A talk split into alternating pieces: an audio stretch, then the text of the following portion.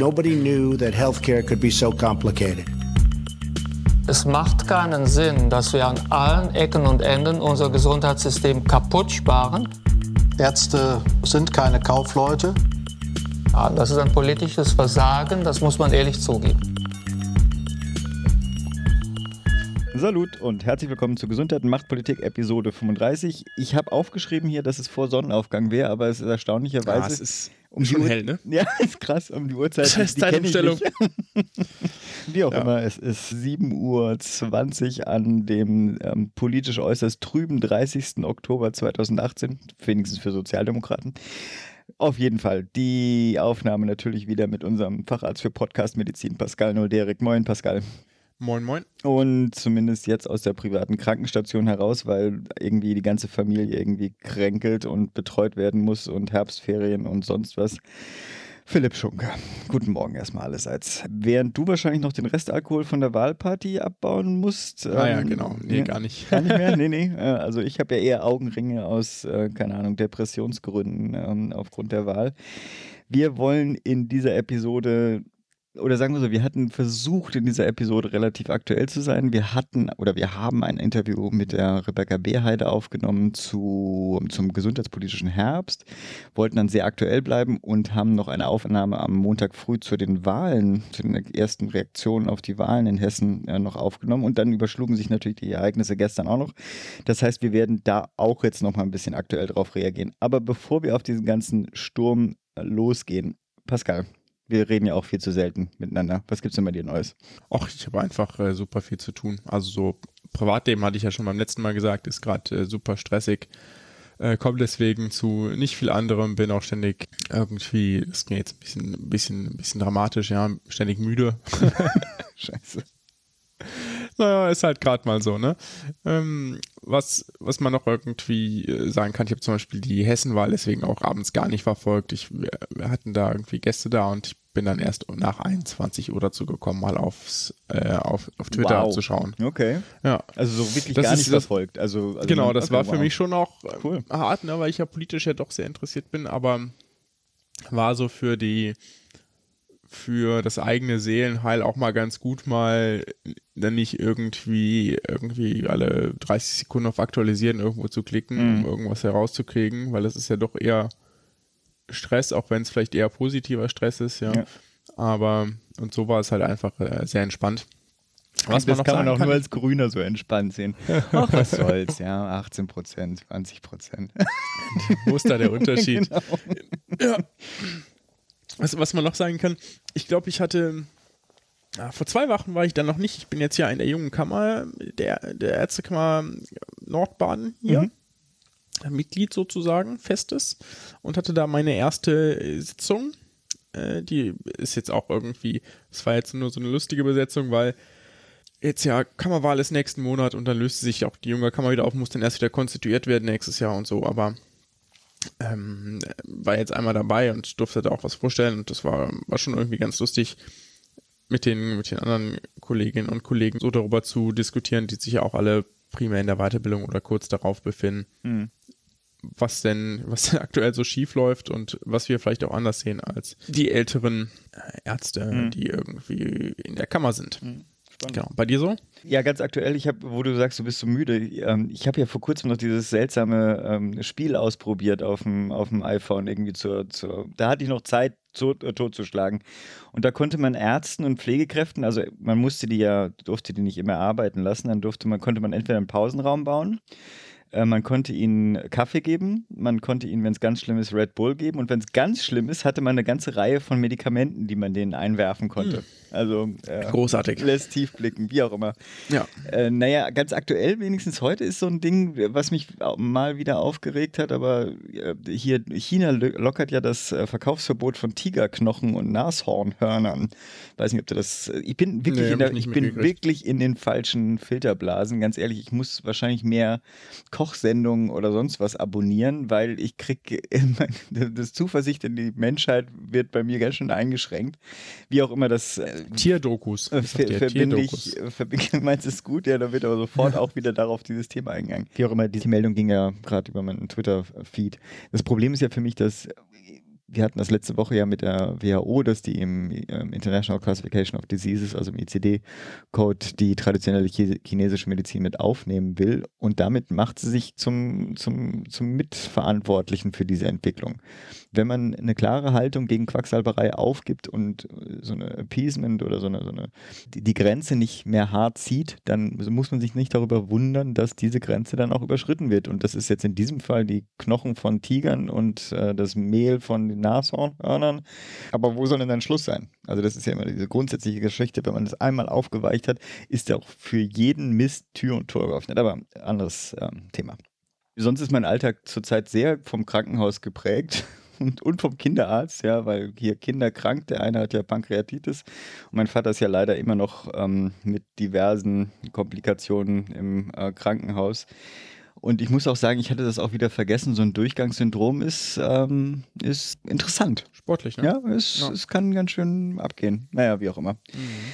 Nee, und ansonsten, ich hatte ja die Veranstaltung der Versorgung zwischen Evidenz und Wunderheilung. Ich fand es ich fand's angenehm, es war eine spannende Diskussion, kamen gute Impulse bei raus. Ich stelle aber auch immer wieder fest, man braucht Publikum eigentlich nicht. Also die Diskussion, ich habe bei der Doc, also ich werde einen Link reinpacken, da kann man sich nachhören, aber ich habe die ganze Detail, wo. Trotzdem danke an alle, die gekommen sind. ja, natürlich, das super. die Leute wissen auch wenig, ist auch egal. Es war halt tatsächlich, und die Leute, die da waren, die wissen auch, wovon ich rede. Die Diskussion brach sofort in ein, also ab und in ein seltsam, seltsames Feld ähm, hinein, äh, als dann die Diskussion ins Publikum geöffnet wurde.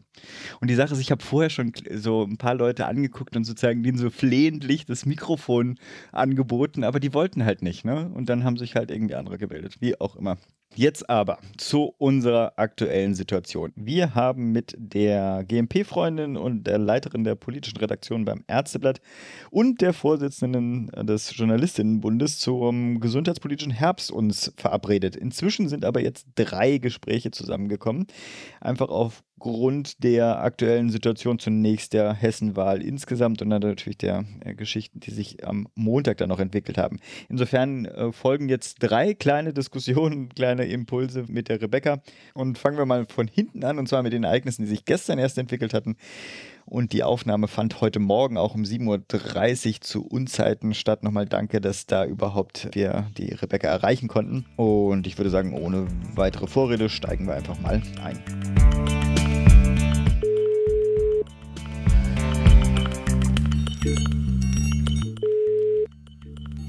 Hallo? Ja, erneut. Es ist so schön. Erneut. Ich, wir, wir, reden ja jeden Tag miteinander. Hallo, Rebecca. Ja. Komisch, ja. Morgen auch von guten mir. Morgen. Ja, guten Morgen, Pascal. Hallo.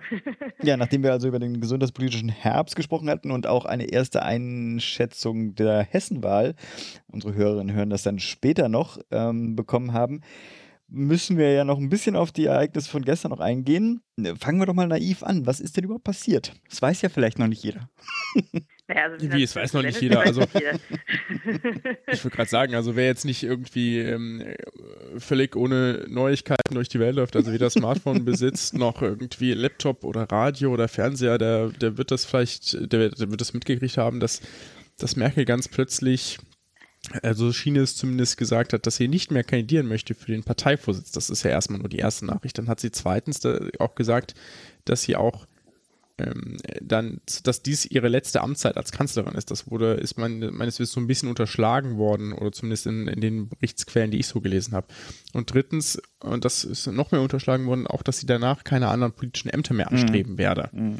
So, das fand ich schon eine bemerkenswerte, hat sie auch so gesagt, erstens, zweitens, drittens schon eine bemerkenswerte Dreierkombination. Ich fand es auch ganz lustig. Ich stand so auf Station, hatte natürlich wie immer mal so ein bisschen News zwischendrin gecheckt. Ja, süddeutsche.de und so? dann. Ja. ja, ich zumindest. Also man macht das sicherlich nicht so.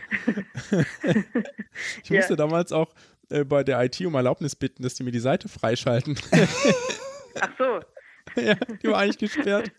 Naja, hat funktioniert. Okay. Ich habe das, hab das dann meiner Oberärztin gesagt und sie war auch so äh, völ- völlig, völlig un unglaublich so, was? Echt, dass ich das noch erleben darf? So. Ich, so, ich kann mich noch erinnern, wir haben damals gar nicht geglaubt, dass der Kohl irgendwann mal abtritt und fand direkt diese, diese Analogie auch ganz passend. Ja, wobei, wenn man da noch mal kurz sagen würde, Merkel macht das jetzt ja klüger.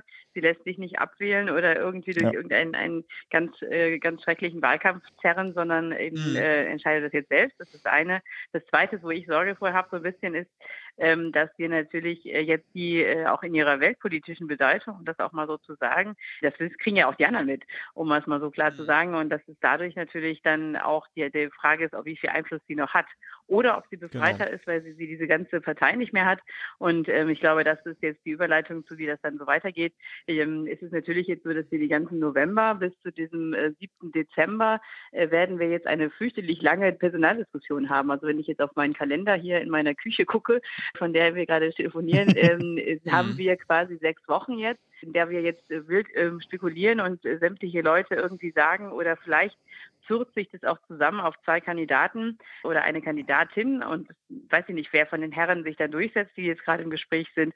Und das, äh, das wird also gut, es wird CDU-intern einen großen Wahlkampf geben, aber der auch medial groß begleitet wird. Und wir haben in der Zeit zwei Bundestagswochen, einmal eine Haushaltswoche, also das ist Ende, Ende November, und dann eben jetzt kommende Woche eine normale, reguläre Sitzungswoche, also da geht halt dann auch echte Politik in der Form unter. Aber wir haben halt auch insgesamt nur noch drei Bundestagswochen jetzt in diesem Jahr. Also von daher so Sachpolitik äh, jetzt auf der Bundestagslesungsplenarebene ähm, werden so ein bisschen untergehen, denke ich mal.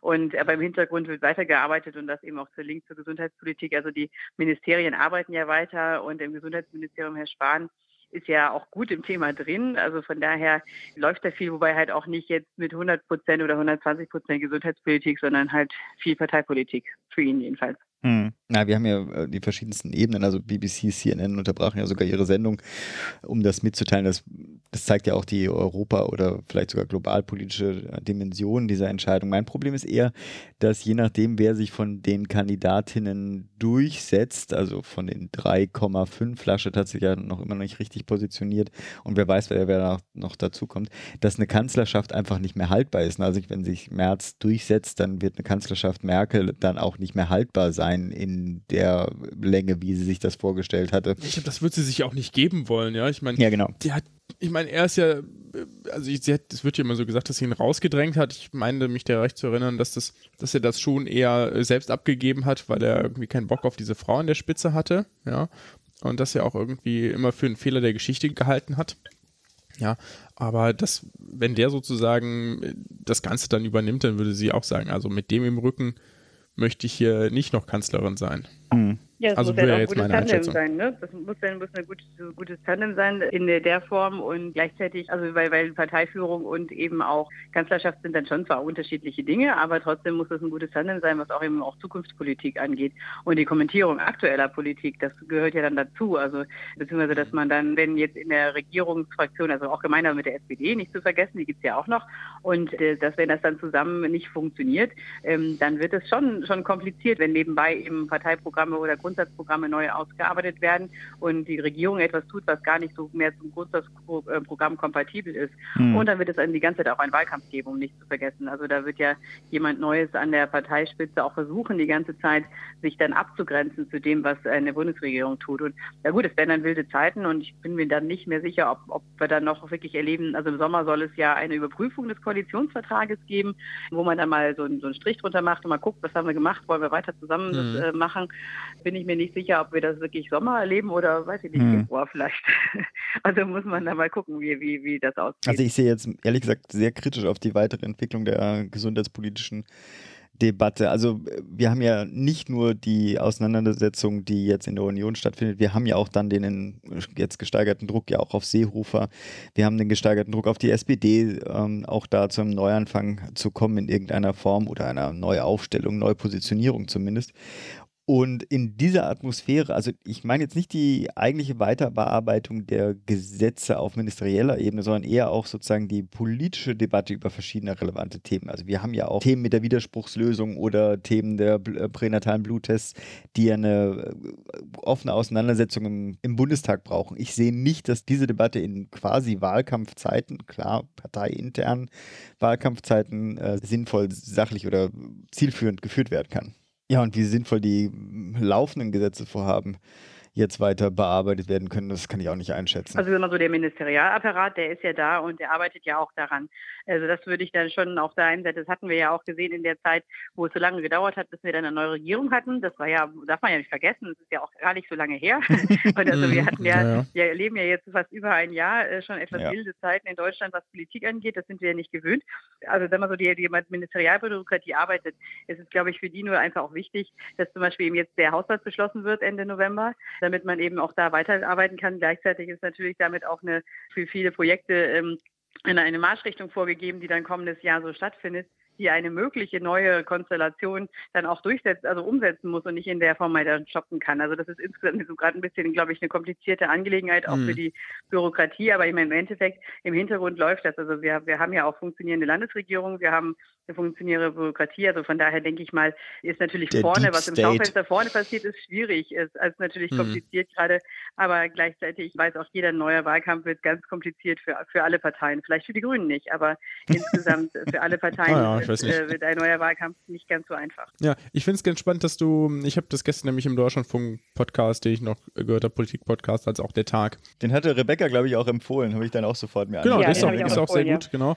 Ich hatte dann noch so gefragt, so, hey, ähm, ich glaube, das mit der Sacharbeit wird eher schwierig. Ich finde es ganz, ganz cool, dass du das irgendwie so ein bisschen anders darstellst, weil ich die, diese andere Meinung oder diese, diese andere Auffassung davon auch gar nicht so präsent gehört hatte. Was ich mich aber schon interessiert, was natürlich auch alle erwähnt haben, äh, weil er es ja natürlich auch selbst gesagt hat, wir haben jetzt aktuell drei Kandidatinnen und Kandidaten, von, die irgendwie eine realistische Chance haben ja, wie realistisch schätzt du denn die Chancen von unserem guten Gesundheitsminister Jens Spahn ein, sich da im Parteivorsitz durchzusetzen? Ich meine, ich erinnere mal ganz kurz, damit, damit das nochmal so in der, er hat sich ja schon mal sozusagen gegen den damaligen Gesundheitsminister Hermann Gröhe durchgesetzt auf einem ähm, Parteitag. Ja um eben gewählt zu werden und hat damit auch sozusagen, das war ja sozusagen eigentlich der, der Wunschkandidat von Merkel für diesen Posten, hat er schon mal irgendwie für Furore gesorgt. Ich glaube schon, dass das, also ich würde, ich bin mir gar nicht sicher, also das mit dem Friedrich Merz, das ist natürlich sehr, das wird in diesem Podcast fand ich sehr interessant beschrieben. Das war mir zum Teil gar nicht mehr ganz so präsent, was das dazu gerichtet wurde. Ich denke aber, also so Spahn hat natürlich dadurch einen ganz krassen Konkurrenten bekommen, würde ich so sagen. Also mhm. die, die, äh, die Merkel Freunde und Freundinnen in der CDU haben ja eine Kandidatin und können sich eben darauf positionieren und alle anderen sind natürlich jetzt so, werden dann sicherlich hin und her gerissen zwischen Merz und Spahn. Ich denke aber andererseits, der März ist auch, äh, also es wird natürlich jetzt auch viel diskutiert werden, was hat er denn eigentlich in der Zwischenzeit gemacht? Ich habe heute mhm. Morgen in einem anderen Radiosender auch schon viel darüber gehört, dass er natürlich bei einem also großen Wirtschaftskanzlei war, sehr viel Geld verdient hat und auch bei Black Rock, das ist so eine, oder ich weiß gar nicht ganz genau, wie die heißen, aber das ist so eine ja. Private, Equi äh, Private, Equity Firma, die nicht simpelig sind, sagen wir es mal vorsichtig mhm. so. Und da war er in, in, im Top-Management. Also da muss man natürlich dann auch drüber sprechen, inwieweit ist das noch sozial und inwieweit passt das dann zusammen noch ähm, in, in der Form. Und aber natürlich hat das gleich mal so ein bisschen elektrisiert und ich bin sehr gespannt. Also ist die beiden Spahn und Merz kommen ja aus dem gleichen Landesverband. Wenn der äh, Ministerpräsident Laschet sich auch noch äh, aufstellt, also drei Herren aus NRW, dann ist ja die Frage, was ist da los? Könnt ihr euch nicht einigen? Und gut, das wird natürlich eben der Wahlkampf sein, den wir die kommenden Wochen erleben. Und da ist schon die Frage, ob sich einer von beiden doch aus dem Rennen rauszieht. Und soweit ich weiß, jetzt also Stand heute Morgen, weiß ich nicht genau, ob jemand von den drei, der schon vor der Kamera stand und gesagt hat, ja, ich hier bin ich oder hier, ich kandidiere. Also es ist ja bisher auch Hörensagen. Also der Einzige, der gestern da vor die Kameras trat, wirklich war der Laschet, der sagte, er überlegt dann noch erstmal Inhalte.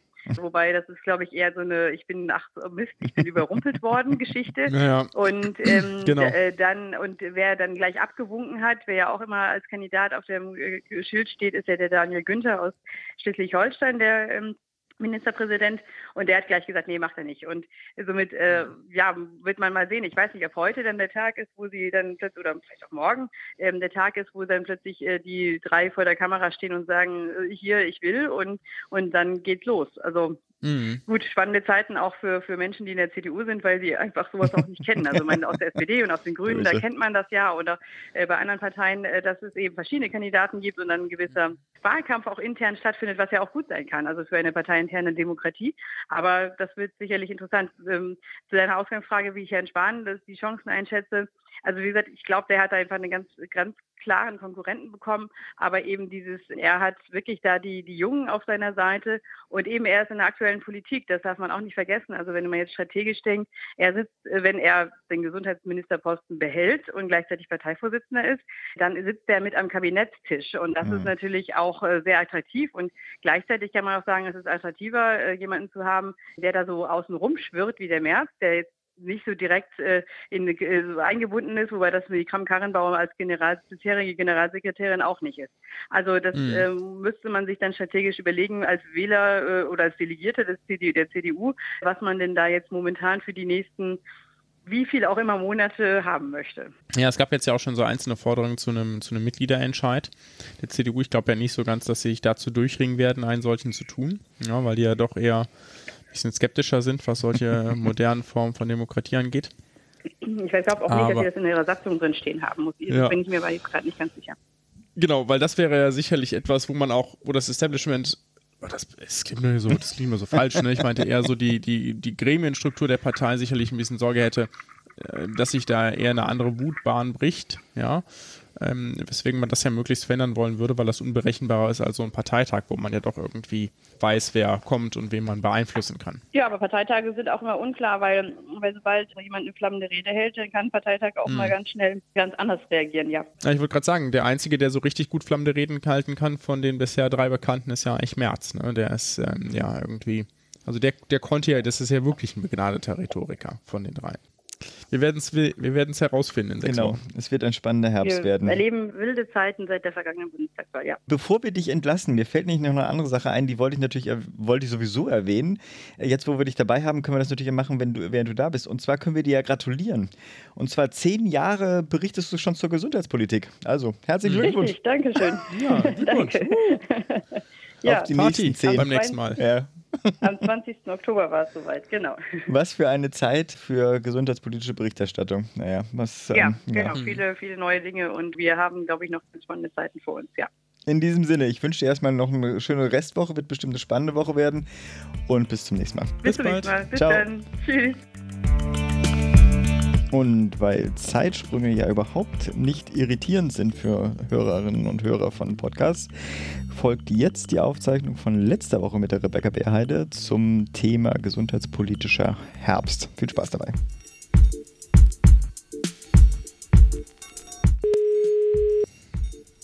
Deutsches Ärzteblatt Beerheide, guten Tag. Ja, Rebecca, Philipp hier. Hi. Ja, hallo Philipp, hallo. Äh, den Pascal habe ich noch nicht. Ja, Pascal, ja. Hallo, so, ich hoffe, ich habe euch nicht so sehr gestresst, jetzt, wie ich jetzt um 4 Uhr gesagt äh, habe. Weil auf Station immer, immer stressig, aber sollen wir direkt loslegen? Also, sagt mal, Rebecca, angesichts der erneuten Diskussion zur Koalition Bayernwahl, Hessen kommt ja auch noch das Wochenende. Ist da Gesundheitspolitik überhaupt noch irgendwie auf dem Fokus oder ähm, ist das hinten runtergekippt wie so häufig?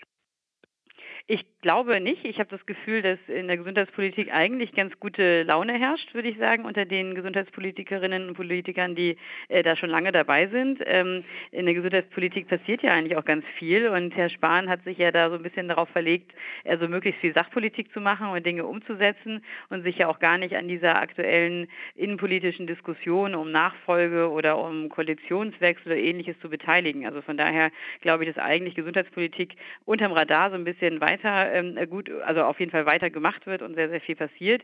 Und gleichzeitig kann man eigentlich auch jeden Tag zu jedem Mini-Vorschlag aus dem Koalitionsvertrag oder ähnliches, äh, was von Spahn in den okay, Medien lesen. Also von daher mhm. ist, es, ist es definitiv immer sehr präsent noch, auch wenn diese ganzen Personaldiskussionen ähm, ja einfach vieles überlagern, was halt immer wieder schade ist.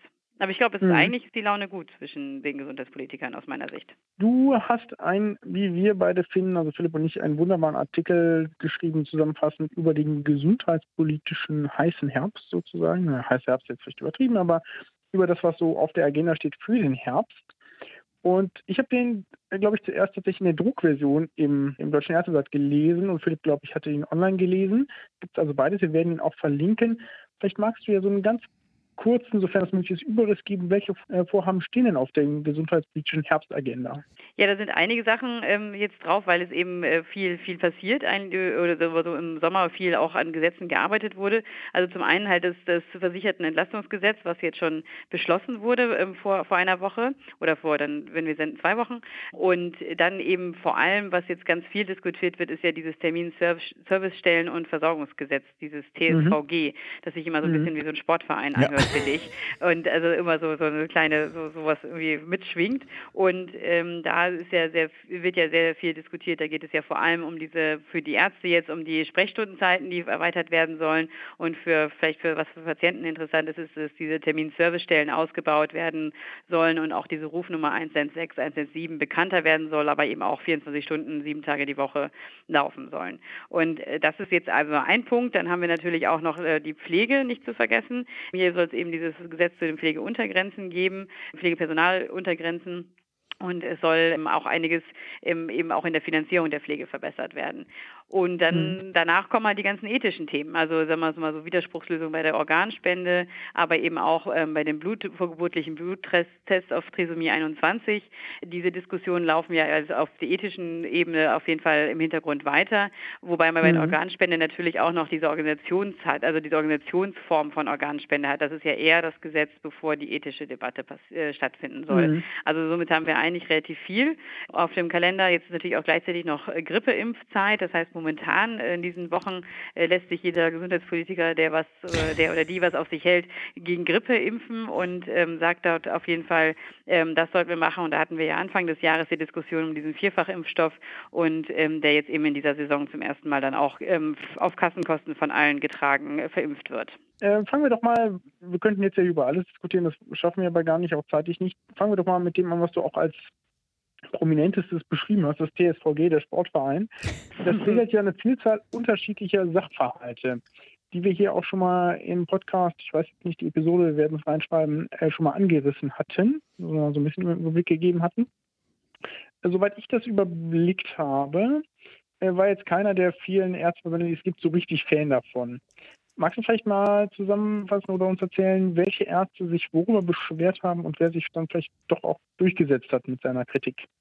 Hm. Also das, äh, das Gesetz berührt eben, wie gesagt, viele, viele kleinteilig, also sehr kleinteilig, hat viele kleine Teile drin und ich glaube, die Ärztevertreter hatten halt vor allem gehofft, nach einigen Ankündigungen von Spahn, dass die Entbudgetierung kommt. Also das heißt also keine äh, Budgetdeckel mehr auf verschiedenen, auf vor allem so Basisversorgerleistungen drauf sind.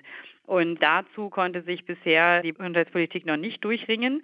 Vielleicht kommt da noch was, man weiß es noch nicht so genau, aber was, was besonders eben im Fokus steht unter den Ärzten, äh, der Diskussion der Ärzteverbände, ist eben diese Erweiterung der Sprechstundenzeiten. Das heißt, im Bundesmantelvertrag, Bundesmantelvertrag Ärzte wird geregelt künftig, dass es statt 20 Stunden für einen vollen Arztsitz, also 20 Stunden, die man einen GKV-Patienten behandelt, sollen es eben 25 Stunden pro Woche werden. Und das ist eine mhm. Ausweitung, wobei man muss halt auch sagen, wenn man sich die ganzen Studien Studien oder die, die Zahlen anguckt, auch die Abrechnungszahlen anguckt, die meisten Ärzte, der die eben Vertrags, also die Vertragsärzte sind, die GKV-Patienten äh, versorgen, die sind schon bei über 20, 25 Stunden. Also das heißt, es gibt eigentlich nur wenige, die das ähm, jetzt nicht machen, also nicht so viel, also einen vollen Arztsitz haben, aber eben nicht diese, diese Zahl an, an Stunden leisten. Und weil man normalerweise sagt, ungefähr ein niedergelassener Arzt arbeitet ungefähr 52 Stunden pro Woche. Und dann ist es halt, äh, das ist halt so ein Punkt, aber was sich jetzt schon eben abgezeichnet hat, dass in ersten, äh, nach einer ersten Fachanhörung, so nennt sich das, da haben sich die Hausärzte und die Kinderärzte schon mal durchgesetzt, dass die nämlich zum Beispiel aus dieser Stundenregelung ausgenommen sind, sowie auch äh, bei, dem, bei einem anderen ähm, Teil des Gesetzes, dass man nämlich schnelle Facharzttermine bekommen soll, da sind eben Kinderärzte auch schon rausgenommen. Und ich finde das mhm. Interessante an diesem ganzen Gesetzgebungsverfahren ist eigentlich, also das Gesetz ist jetzt schon ziemlich lange draußen, es wurde schon viel diskutiert, es wird ja auch sehr, sehr viel darüber immer wieder ähm, veröffentlicht oder auf Podiumsdiskussionen gesagt und das ist aber eigentlich erst eingebracht wird in, in die parlamentarische Verhandlung in der letzten Woche des Bundestages im Dezember, also entweder am 13. oder 14. Dezember, das ist so die letzte Möglichkeit, Möglichkeit in diesem Jahr. Das heißt, dann wird es zum ersten Mal gelesen im Bundestag und die Anhörung findet dann erst Ende Januar statt nächstes Jahr. Und somit hat also jeder Verband, also jede äh, möglich, es gibt auch alle Möglichkeiten, sagen wir es mal so, äh, auf allen Weihnachts- äh, und Neujahrsempfängen dort noch Dinge hinein oder heraus zu lobbyieren. Und dann ist ja eigentlich auch noch Ende Januar die offizielle Anhörung und mhm. daraus äh, entstehen dann ja erst Änderungsanträge. So wird man also gespannt sein, was dann irgendwann rauskommt, wenn das Gesetz mhm. wahrscheinlich so Mitte Februar verabschiedet wird und vielleicht zum 1.4. oder mhm. vielleicht auch erst zum 1.6. in Kraft tritt. Was hat denn die Budgetierung noch eine Chance? Die Entbudgetierung, ja, also vielleicht, vielleicht hat sie eine Chance. Es ist halt schon so, ich meine, Spahn hat den, den Ärzten versprochen, dass sie mehr, äh, wenn sie mehr leisten, sozusagen, wenn da mehr Leistung kommt, dann kriegen sie auch mehr Geld. Und das wird aber auch noch eine, eine nachgelagerte spannende Debatte, ob Krankenkassen und Ärzte sich wirklich darauf einigen können, äh, mhm. dass man, dass man mehr Geld bezahlt. Und ich glaube, da sind die Krankenkassen momentan einfach, äh, weil sie eben ja auch noch ihr eigenes Gesetz mit dem versicherten Entlastungsgesetz haben, ähm, noch ein bisschen vorsichtig, sagen wir es mal so. Ja, ich kann mir auch irgendwie nicht so ganz vorstellen, dass die Entbudgetierung kommt, weil Spahn auch an anderer Stelle schon mal gesagt hat, dass, dass die Endbudgetierung nicht so völlig einfach aufzuheben ist, was ja auch genau. exakt der Knackpunkt ist. Das ist ja nicht so, sagen wir mal, abstreichen das und dann und mal gucken, wie die äh, Abrechnungszahlen in die Höhe schießen, so, ne, sondern das müsste man dann ja theoretisch gut steuern. Was ich noch auf dem Schirm hatte, also das ist auch das Einzige, was ich mitgekriegt habe, das nicht hundertprozentig folgt, dass der Hausärzteverband äh, sich durchgesetzt hatte, zumindest teilweise, die wollten ja auch, haben sich ja auch mit allem Möglichen da beschwert, aber zumindest mit den ähm, offenen Sprechstunden äh, da entsprechend wie die Kinderärzte durchgesetzt genau. haben. Ne? Das, das, das wäre, das wäre eben ein Teilgesetz, das habe ich, glaube ich, nicht ganz ausführlich gesagt, also dass man eben sagt, dass, äh, dass das Gesetz verpflichten sollte, dass viele grundversorgende Fachärzte äh, offene Sprechstunden anbieten, so fünf Stück am äh, fünf Stunden in der Woche, sodass man mal eben schnell mhm. was abklären kann. Aber da viele Hausärzte und auch Kinderärzte eigentlich fast kaum noch mit Terminen arbeiten, ähm, ist es halt so, mhm. dass, dass, dass Hausärzte und Kinderärzte da schon mal raus sind. Genau. Und das, das ist genau. halt schon eine, eine größere Regelung, aber man wird halt sehen, wie das andere Facharztgruppen umsetzen können, ja. Genau, also ich meine, also ich kenne glaube ich keinen Facharzt, der nicht entweder morgens oder nachmittags so eine, so eine offene Sprechstunde hat, in der alle einfach reinkommen und dann halt im Zweifelsfall warten müssen, weil man nicht garantieren kann, wann man drankommt. Aber kommen wir zu einem etwas kryptischen Sitz, was du gerade eben auch nochmal erwähnt hast, das VIG. Was soll das denn machen und wie sieht da die politische Gemengelage drumherum aus? Das Versichertenentlastungsgesetz ist das erste Gesetz, was Spahn dann im Endeffekt abgeschlossen hat. Also das hat er, wurde, vor, wurde vor einer Woche im, im, Parlament in zweiter und dritter Lesung dann beschlossen. Das ist aber eigentlich ein, ein Gesetz, was vor allem die SPD ähm, wichtig fand. Also das war, ja, ist ja das Gesetz, wo drin steht, dass man, äh, dass wieder diese Parität in den, in den äh, versicherten Beträgen, äh, also in den Krankenkassenbeiträgen kommt. Das heißt also, dass man, dass die Arbeitgeber und Arbeitnehmer den gleichen Anteil zahlen und der Zusatzbeitrag somit nicht nur äh, bei den Versicherten liegen oder bei den Arbeitnehmern liegen. Und das ist ja eine, ein Thema gewesen, was die SPD vor, vor ja bald einem Jahr zum Knackpunkt gemacht hatte, ob sie jetzt in die Große Koalition gehen, ja oder nein. Und das ist eigentlich ein Gesetz, das vor allem so mit SPD-Handschrift trägt. Und im zweiten Teil des Gesetzes, und das macht die Krankenkassen viel nervöser, ist drin, dass was eben sparen wollte und wohl in Koalitionsverhandlungen eigentlich abgelehnt wurde, ähm, dass die Krankenkassen ihre ganzen Überschüsse, weil es gibt viele Krankenkassen, die haben sehr hohe Überschüsse, abschmelzen müssen und dass es da auch einen klaren, strikten Zeitplan geben soll. Und dort hat man mhm. das dann auf Kassenseite geschafft, dass man sagt, wir, wir, wir müssen erst dann abschmelzen, wenn es eine Reform des Morbi-RSA gibt, dann dürfen auch Überschüsse abgeschmelzt werden oder dann tritt das Gesetz eben da in dem Bereich, zweiten Bereich in, in Kraft. Und somit mhm. sind die Krankenkassen jetzt ganz, ganz in hoher Erwartungen auf verschiedenen Seiten, dass es eine große Morbi-RSA-Reform im kommenden Jahr gibt und stellen sich da auch schon auf die also in die Startlöcher. Und das Interessante fand ich auch noch war bei dieser Bundestagsdebatte, äh, bei der Abschlussdebatte zu diesem Gesetz, ähm, da äh, hatte sich die SPD die ganze Zeit noch aufgeregt, was alles, also über das Gesetz nicht so richtig gefreut, sagen wir es mal so.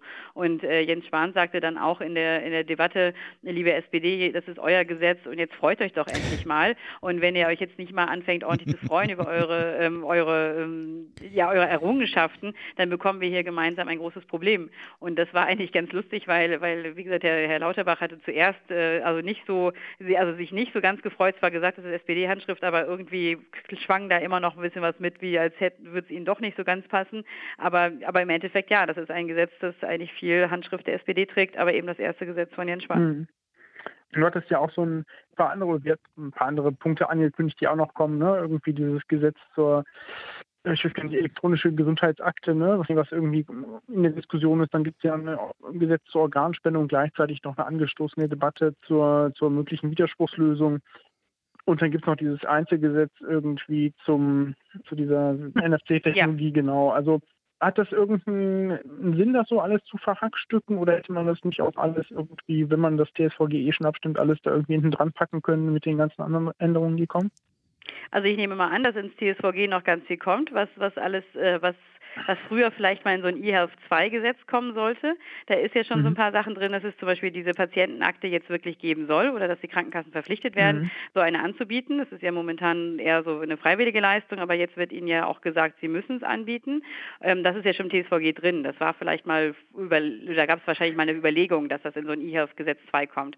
Aber ein eHealth Gesetz 2 kommt. Es gibt Leute, die sagen, ja, Ende Dezember liegt es vor. Andere sagen, jetzt müssen wir erstmal gucken, was wir noch regeln wollen.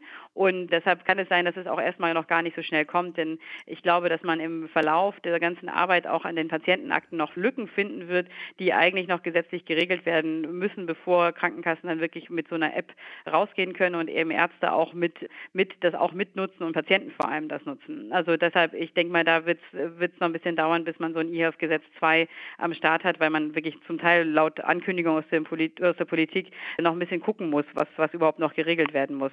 Das ist mhm. das eine. Und das, ähm, das andere ist dieses NFC, diese NFC-Technologie, was man eben von den, von den EC-Karten auch schon kennt, mit diesem Auflegen. Das ist ein extra Gesetz gewesen. Es ist wohl rein ein, ein, ein Gesetz, weil, weil da die EU-Kommission theoretisch Einspruch erheben kann, weil das so ein europaweites Ausschreibungssache ist, wo es mhm. mir jedenfalls erklärt. Und von daher muss es ein extra Gesetz sein. Dafür kann man das nicht einfach so ja, dranhängen. Das ist einfach nur eine, das ist so eine, so eine verwaltungstechnischer Ablauf. Deshalb hat man da so ein Minigesetz ja. gemacht. Apropos EU-Vorgabe und Minigesetz äh, jetzt gab es ja noch das angekündigte Vorhaben zur Akademisierung des Hebammenberufes. Ja. Das ist ja, soweit ich informiert bin, da auch über diese Richtlinie, wie ist das 2005-36 EC, das war die alte, ich weiß nicht, wie die neue heißt, zur Ab Angleichung von Berufsabschlüssen. Darum geht es ja wahrscheinlich. Ja. Ähm, genau. Weißt du, äh, seit wann das irgendwie, also das, das ist ja wahrscheinlich schon länger irgendwie auf der Agenda, dass das umgesetzt werden muss, wie, da, wie es dazu aussieht? Ja, also das hörte sich ja so an, als würde der äh, Jens Spahn da die Welt gerade neu erfinden und sagen, wir haben zu wenig Hebammen, also machen wir eine Akademisierung des Berufes. Und aber dabei ja, es, es muss bis Januar 2020 muss es EU-weit umgesetzt werden. Das heißt, wir haben im Endeffekt noch ein Jahr, um ähm, anzu, äh, die Ausbildung der Hebammen in, und auch insgesamt anderer Gesundheitsberufe in Deutschland anzugleichen. Und in anderen, anderen Staaten der EU wird einfach schon äh, dieser kann dieser Beruf studiert werden. Das kann es in Deutschland inzwischen auch, aber eben, dass es ähm, generell äh, solche Berufsabschlüsse gibt, dass das gibt es einfach noch nicht. Und da bin ich sehr gespannt, wie man das jetzt innerhalb von einem Jahr hinkriegen möchte, dass die ganzen Hebammenschulen umgebaut werden, dass es da mehr Studiengänge gibt. Ähm, da muss man natürlich auch wieder mit den Landesministern sprechen, äh, dass es an den Unis mehr Kapazitäten gibt für solche Studiengänge. Also wie gesagt, da bin ich, bin ich ganz gespannt, wie sie das in dieser kurzen Zeit umsetzen, weil eigentlich ist es ja nicht so, dass die EU so eine ganz kurze Umsetzzeit angegeben hat. Man hat es einfach nur lange nicht angegangen oder es ist lange nicht angegangen. Ja. Das stand auch im Koalitionsvertrag drin. Ähm, das heißt, man hätte schon das ganze Jahr jetzt dran arbeiten können, aber hat man eben nicht gemacht. Also ich bin gespannt, wie das in so kurzer Zeit funktionieren ja. kann. Ja, ich finde es auch lustig, dass Spahn da plötzlich das Lob kriegt, wo ich dachte, ja, das, das muss man jetzt nicht loben, das ist einfach Pflichtkatalog so. Ja, genau, das ist Pflichtkatalog, das ist keine, keine kleine, äh, kein schöner Gedanke, den man sich ausgedacht hat oder so, das ist ein Pflichtkatalog, ja. Organspende hatten wir vorhin noch ganz, um da kurz noch zu sagen, da haben wir ja zwei Ebenen von der Debatte. Einmal diese ethische Debatte, da hat sich auch jetzt gerade heute äh, die Fraktion der, der Politiker gemeldet, die sagen, sie sind eben gegen eine Widerspruchslösung. Also das heißt, es gibt auf jeden Fall, wird es zwei Anträge dort geben, über die irgendwann eine große ethische Debatte im Parlament stattfinden kann. Ich bin mir nicht sicher, ob, wir das, ob das dieses Jahr noch passiert. Ich glaube eher nächstes Jahr im Januar, Februar.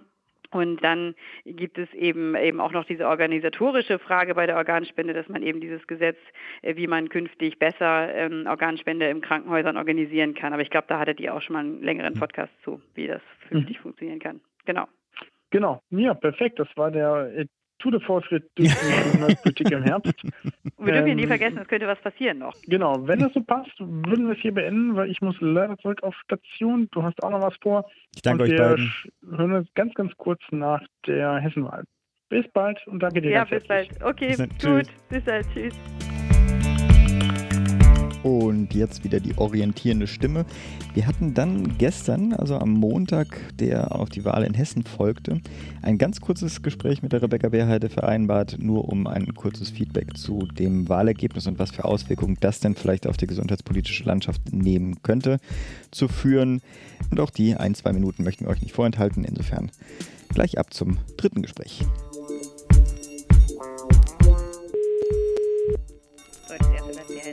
Ja, hi. Passt gerade? Ja, Jetzt fast. Bist du denn Äh, klarer als, äh, als ich? Wahlen für Sozialdemokraten sind ja dann eher mit äh, so, ja. bösen Nächten danach verbunden und Selbstreflexion und Selbstzweifel. Äh, eh, aber du wirst es ja anders reflektiert haben. Was ziehst du denn aus Hessen raus? Was sehe ich da draus? Ja, es ist ja die letzte Wahl in diesem Jahr, 2018, und ich denke, also ich finde am spannendsten eigentlich eine der Zahlen, ähm, dass es äh, die, die CDU zum Beispiel 100.000 Wähler Richtung AfD, Ja. aber auch 100.000 Wähler Richtung Grüne verloren hat. Und noch erschreckender finde ich alle, ähm, alle Aufstellungen, die die Altersdurchschnitte der Wähler zeigen. Oh. Ähm, das sollte, sollte sich jede Partei sich mal ganz genau anschauen, wenn man ähm, in, einer, in einer jungen Generation, der jungen Leute nur noch ähm, 10 bis äh, 20 Prozent Zustimmung hat und äh, bei Älteren über 60, bei, bei über 50 Prozent liegt, da muss man, glaube ich, wirklich gucken, ob, ob man da noch die richtigen Antworten findet oder ob man einfach ja, die richtigen Themen findet Mhm. sozusagen. Und das ist, glaube ich, finde ich so eine spannende Sache. Also wenn man im Nachgang jetzt die Zahlen dann auch wirklich betrachtet, für was ähm, die einzelne Wählergruppen gestimmt haben. Mhm. Und ja, insgesamt, ähm, ich glaube schon, dass die Schwarz-Grünen auch in der Form weitermachen werden in Hessen, denn warum sollte man sich jetzt die äh, FDP noch hineinholen? Aber ansonsten, ja, es ist halt schon krass, wenn, die beiden großen Parteien 20 Prozent Wählerzustimmung äh, verlieren. Das ist schon sehr bedenklich. Also für die Gesundheitspolitik hat es ja auch jetzt erstmal keine Auswirkung, weil es im Prinzip ja Mhm. weiterläuft wie gehabt oder Vielleicht schon, vielleicht schon. Es gibt eine interessante Zahl. Der hessische Gesundheitsminister Grüttner, der war, hat seit 1995, muss man sich vorstellen, seit 1995 das Direktmandat der Stadt Offenbach errungen und war, der ist nicht so lange Gesundheitsminister, aber im Endeffekt da jetzt immer fest im Sattel gewesen. Und der hat jetzt die, bei dieser Wahl jetzt das Direktmandat verloren und zwar an den Tarek Al-Wazir von den Grünen. Okay. Und der hat dort zuerst mal das Direktmandat gewonnen. Und wenn der Herr Grüttner dann jetzt nicht mehr ähm, Minister in der Regierung werden sollte, ist er komplett raus aus der Politik und beziehungsweise jetzt erstmal aus dieser gewählten Politik. Äh, Man kann sich ja trotzdem immer noch auf Parteiebene engagieren, aber damit wird sich auch in der Gesundheitspolitik doch einiges ändern, denn Herr Grüttner war der dienstälteste Landesgesundheitsminister und auch einer derjenigen, der schon äh, damals unter Bundesgesundheitsminister Rösler für die Länder ziemlich viel rausgeholt hat, was die damaligen Gesetze anging. Und eigentlich ist er jetzt auch der, der Kopf der Arbeitsgruppe, Bund-Länder-Arbeitsgruppe sektorenübergreifende Versorgung. Und also das Hamburg und Hessen sind die beiden. Und ich glaube, das wird da auch auf der Ebene dann, sind wir so, vielleicht nicht erst sichtbar für alle, aber im Endeffekt inhaltlich wird das schon ein großer Einschnitt sein, ja. Aber er muss ja kein Abgeordneter sein, um Minister zu Nee, werden, oder? also wenn, je nachdem, wie die Regierung aussieht. Ich wollte damit nur sagen, dass im Endeffekt damit eventuell hier eine, eine große Lücke entsteht und das kann da eben passieren. Also das ist vielleicht, wenn man jetzt aus gesundheitspolitischer Sicht Mhm. drauf guckt, ein, ein interessantes Ergebnis. Ja, super, Rebecca. Herzlichen Dank für die spontane Einschätzung einen Tag nach der Hessenwahl. Äh, wird bestimmt nochmal ganz spannend, was sich da die nächsten Tage noch entwickelt. Okay, Okay, danke. bis dann, ciao. Tschüss. So, nach diesen zeitlichen Verwirrungen äh, der drei Gespräche mit der Rebecca Beerheide, dann eine weitere zeitliche Verwirrung. Wir machen einen Sprung in die Geschichte der Medizin mit unserem Fachmann Christian Weimeyer. Ab zu den Heldinnen der Gesundheit.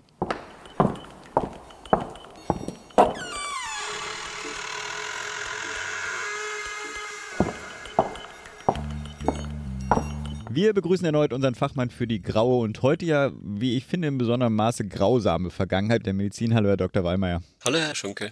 Heute sprechen wir ja über einen Zeitgenossen. Wir machen also keinen großen Zeitsprung im Vergleich zu Paracelsus. Es geht diesmal um Ambroise Paré und dessen Impulse ja vor allem für Chirurgie und Wundversorgung. Das Kapitel über diesen oder unseren heutigen Helden wird ja in dem Buch ähm, mit Ohne Öl im Schlachtgetümmel eingeführt. Es ist zwar schaurig, ähm, deswegen Vorbereitung für die Hörer da draußen, aber ich glaube, die meisten sind irgendwie auch abgehärtet inzwischen. Es ist aber, es ist, weil es eine sehr gute Einführung in die Zeit ist, vielleicht wollen Sie dieses kritische Erlebnis für Paré und ja auch die Chirurgie, wenn man so will, kurz schildern? Ja, gerne. Paré war ähm, als ganz junger ähm, Armeearzt im Einsatz. Draußen tobte die Schlacht. Also wir müssen uns vorstellen, vor 500 Jahren spielte das Ganze vor Turin. Da trafen zwei Truppen aufeinander und er war etwas, äh, ein paar hundert Meter hinter der Schlachtenlinie und hat dort die verwundeten Soldaten versorgt, die in sein Zelt getragen wurden. Und er hat sie nach dem damaligen Stand des Wissens äh, versorgt. Es gab da vor kurzem ein Buch hm. äh, vom Leibarzt des Papstes und der hat gesagt, also man muss Wunden, Schusswunden unbedingt ausbrennen, und zwar mit kochendem Öl weil sonst die äh, Kugeln, die in den Körper eingedrungen sind, den Körper vergiften würden. Und dieses Gift muss durch Hitze unschädlich gemacht werden. Ja, und Paré hat sich natürlich daran gehalten. Ähm, wie käme er dazu, Autoritäten in Frage zu stellen? Und hat dann nach dem irgendwann gemerkt, oh Gott, mein Öl geht zur Neige. Also mein kochendes Holunderöl. Lappen hat er damit getränkt und das auf die Wunden gepresst der Soldaten. Und er wusste sich nicht anders zu helfen, ein Glüheisen vom Schmied zu holen. Oh. Dafür war es dann schon zu spät. Deswegen dachte er, okay, also er kann für die Soldaten nichts mehr tun. Er kann ihnen höchstens noch einen kühlenden Verband um die Wunden machen und er musste dann ihrem Schicksal überlassen und die werden in der Nacht sicher sterben. Denn auch den anderen, die er sachgerecht behandelt hatte, denen ging es normalerweise am nächsten Tag auch ziemlich schlecht. Also wie schlecht muss es ihnen erst gehen, mhm. wenn er sie nicht sachgerecht behandelt? Naja, und dann schlief er eine Nacht drüber, ganz fürchterlich, kam am nächsten Morgen ins Zelt und siehe da, die, die er normal verbunden hat, schliefen friedlich und die anderen, die er sachgerecht behandelt hatte, die wandten sich in Fieberkrämpfen. Ja, und er ging der Sache auf den Grund. Mhm. Das ist das Besondere an ihm. Oder das ist eigentlich das Besondere überhaupt an diesem, diesem Pionieren, die ich in dem Buch beschreibe, mhm. dass sie durchaus Beobachtungen gemacht haben, die bestimmt schon viele vor ihnen auch gemacht haben. Aber sie hatten einen so wachen Verstand, dass sie da eingehakt haben und gesagt haben, das kann doch kein Zufall sein. Mhm. Und sind dem nachgegangen. Und er ist dem nachgegangen und hat eben rausgefunden, oh Gott, also wir tun diesen armen Soldaten ja wirklich nichts Gutes, wenn wir ihre Wunden auch noch ausbrennen. Mhm. Ich finde das äh, insofern ganz spannend. Ich weiß nicht, ob ich, ich hoffe, ich habe es noch nicht erwähnt. Ich, leider müsste ich auch mal rausgucken, von wem ich das Zitat habe. Aber eines der wichtigen Sprüche der Wissenschaft ist nicht Heureka, sondern das ist ja seltsam.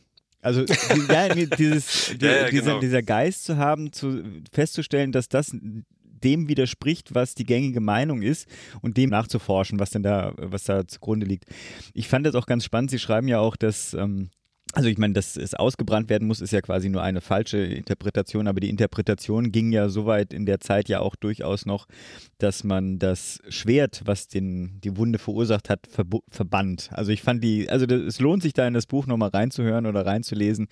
Äh, die, die magischen Vorstellungen über die Versorg Wundversorgung äh, sind schon, naja, wenn man den Abstand hat, dann lustig. Wenn man sich vorstellt, in ja, der Zeit zu leben, ist es nee, so vor allem als, als Soldat auf dem Lazarett Bett zu liegen ja. und da ist es nicht mehr so witzig. Übrigens, das mit dem Schwert, das ist ein mhm. schönes Beispiel.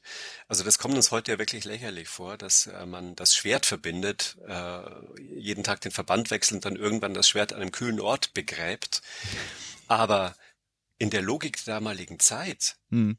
ging es dem Patienten damit ja besser als wenn man die Wunden ausgebrannt Ach so, ja, ja, also, ach so, richtig, natürlich. Mussten, mussten die, diejenigen, die diese Theorie, ja. die diese Theorie vertreten haben, dass man das Schwert verbinden muss, weil das Schwert mit der Wunde in einem magischen Verhältnis steht, Konnten ähm, sogar die Evidenz. Sahen sich, ja genau, die sahen sich absolut bestätigt, ähm, dass es dem Patienten dann besser ging. Also muss da was dran sein, das schwer zu verbinden. Das ist ja super, also, habe ich noch gar nicht drüber Schönes Beispiel für, für ähm, die Gefahren wenn man nur Beobachtungen macht und den Sachen nicht wirklich auf den Grund geht und auch die Wirkmechanismen ja, ja. Ähm, gar nicht zu verstehen versucht. Oh Mann, äh, wunderbar.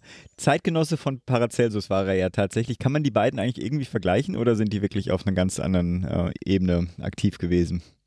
Ja, beide waren, waren für die Wundversorgung wichtig. Ähm, beide ähm, haben Bücher über Chirurgie geschrieben, aber auf ganz unterschiedliche Weise. Also man könnte sagen, Paracelsus war der Theoretiker und Paré der Praktiker. Beide haben aber schon gesagt, man soll Wunden möglichst schonend behandeln. Allerdings, ein großer Unterschied, Paracelsus hat auf den Mumienbalsam geschworen. Das ist ein, eine Salbe aus Muttermilch und Leichenteilen. Oh. Ähm, Paré fand das zum Glück nicht so hilfreich.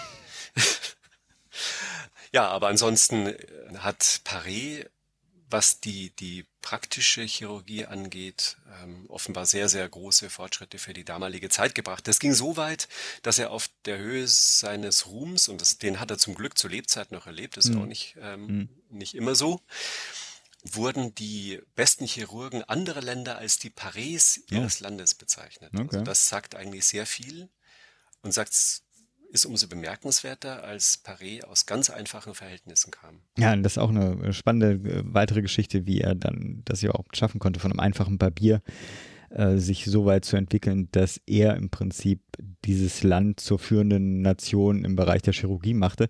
Ähm, äh, vielleicht mal einfach angefangen, was für einen Einfluss hat er denn auf die Versorgungsentwicklung bis auf bis zu unserer heutigen Zeit genommen? Ja, vor allem die Wundversorgung. Das war, war sein ganz großer, ähm, seine ganz große Erkenntnis, die auch heute noch Auswirkungen hat. Also sein, sein äh, Credo, man soll Wunden in Ruhe lassen, man soll Verbände lange drauf lassen, äh, man soll sie sauber halten. Das waren alles Dinge, die eigentlich uneingeschränkt heute noch gelten. Hm. Also er war sogar weiter als manche Mütter heutzutage, die das Pflaster nach einem Tag abreißen, weil sie sagen, und Väter, Entschuldigung, natürlich, äh, die das Pflaster abmachen, weil sie sagen, da muss Luft dran. Ja. Äh, das stimmt einfach nicht. Also das, die Wunde soll feucht bleiben und sauber bleiben, dann heilt sie am besten. Ich musste aber auch, äh, weil es sind solche Sachen, die man einfach nicht reflektiert. Ne? Also ich musste auch tatsächlich die ersten fünf Jahr Lebensjahre meiner Tochter äh, hat es gebraucht, bis ich dann von irgendjemandem den Hinweis bekommen hatte, dass es keine so dolle Idee ist. Also zumindest am Anfang, ne? im ersten Wundheilungsstadium, Ja, zu lassen. generell. So Aktivismus in der Medizin ist oft nicht Ja. produktiv, Ja. eher kontraproduktiv. Gab es da noch andere Beispiele, an denen das äh, plastisch wird, wie er neue Sachen ausprobierte? Oh ja, ähm, beim Amputieren zum Beispiel band er die Adern ab, statt sie auszubrennen. Also das führte dann natürlich zu einer wesentlich ähm, schonenderen Wundversorgung. Dann hat er einige Prothesen entwickelt, auch so ganz simple Dinge im Grunde, wie zum Beispiel einen künstlichen Bart, um irgendwelche Narben oder okay. Gesichtsverstümmelungen, Mhm. die ja bei, bei Soldaten durchaus üblich waren und ja, teilweise auch sind, bis hin zu einem künstlichen Penis, damit die Soldaten weiter im Stehen pinkeln konnten. Also das sind alles Dinge, die Früchte seines Erfindergeists waren. Sie sagt ja auch viel über diese Typen aus, die sozusagen in unglaublich vielen Feldern dann aktiv werden, wenn sie mal einen wachen Geist haben. Und bei ihm zum Glück war dieser wache Geist eben nicht wie bei Paracelsus mit ähm, so einem ganz unguten Charakter, also einem, einem querulanten Charakter gepaart, sondern Paré war ähm, jemand, der jetzt nicht den Umsturz wollte, nicht die Revolution in der Medizin, sondern er wollte die Dinge verbessern. Also eigentlich ein wesentlich wissenschaftlicherer Ansatz und Mhm. ein wesentlich besserer Ansatz, was den Erkenntnisfortschritt angeht. Und er machte sich damit auch wesentlich weniger angreifbar. Er war angreifbar, aber das hatte ähm, andere Gründe. Vielleicht nehmen wir uns ja dann doch noch kurz die Minute. An ihm kann man ja auch ein paar Konfliktlinien sehen, die man ja auch heute noch durchaus zwischen verschiedenen Arztgruppen und Chirurgie etc. Ähm, dann festmachen kann. Vielleicht wollen Sie es kurz beschreiben. Er, Hauptproblem ist ja, er hat ja oder er war ja nur Barbier. Und vielleicht, was heißt das überhaupt? Ja, genau. Will ich ganz kurz machen. Ein spannendes, großes Thema, wie sich das alles entwickelt hat. Ähm, heute gehen ja alle Ärzte durch dieselbe Schule, ähm, was zumindest die Grundlagen angeht. Aber damals waren es komplett getrennte Berufsgruppen. Es gab die akademischen Ärzte, die den Patienten nach Möglichkeit überhaupt nicht berührt haben. Also die haben mehr oder weniger so eine Ferndiagnose gestellt, den Patienten angeguckt, irgendwelche Solche Ärzte schlauen, kenne ich aber auch. Ne? auch heute.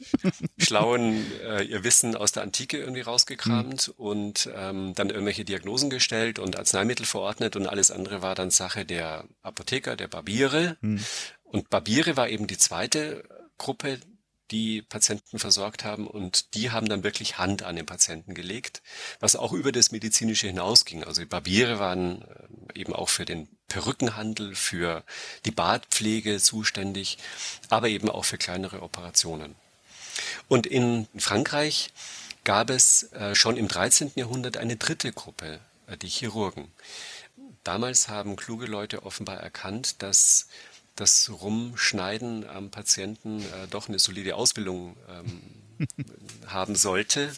Und diese Gruppe hat sich dann auch akademisch gegeben, hat lange Roben getragen, hat auch Lateinisch gesprochen. Und diese drei Gruppen die haben zwar einerseits sich schon die Versorgung am Patienten geteilt, haben sich aber gegenseitig auch immer bekriegt mhm. und bekämpft, weil sie Pfründe der anderen für sich haben wollten. Ähm, und da gab es dann immer wieder Scharmützel äh, und die Einflüsse der Gruppen wurden schwächer und wieder stärker. Und naja, und Paré war der Sohn eines Schusters.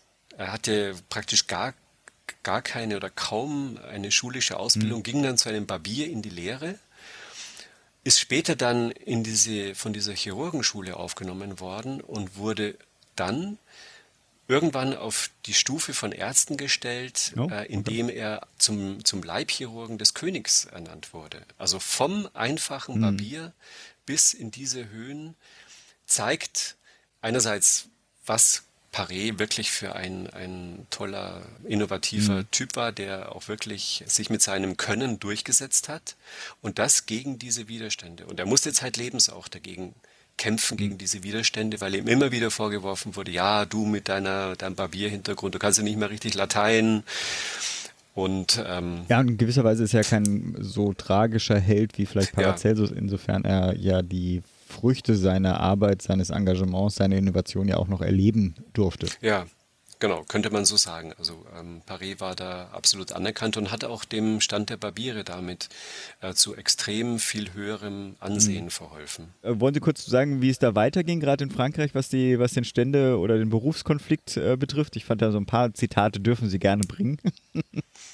Ach so, ja, ähm, es gab da, also diese Auseinandersetzungen, das hatten wir ja auch ähm, bei Paracelsus schon, wurden teilweise wirklich heftigst geführt. Also da, da ist selbst das englische Unterhaus ähm, noch ein Kindergarten dagegen.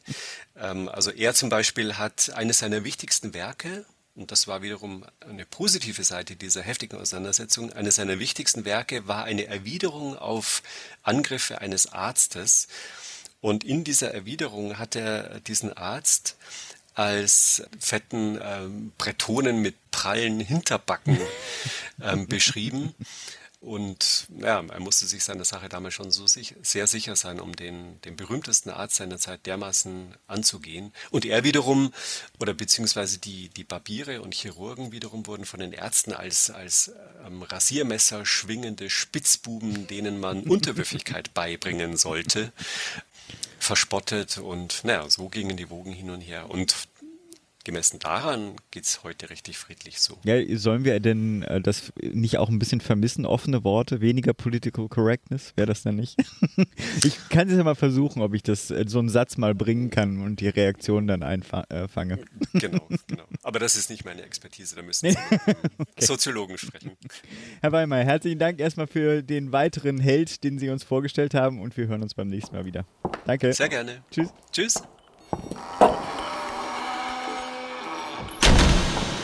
So, und damit bringen wir die Episode 35 dann auch langsam zu mhm. Ende. Wir werden ja auf jeden Fall einen spannenden politischen Herbst erleben. Mal schauen, wie viel Gesundheitspolitik dabei sein wird. Und dann wünsche ich dir erstmal einen schönen Arbeitstag und uns allen einen guten Rutsch in den November hinein. Und in diesem Sinne, bleibt gesund, macht gesund. Tschüss.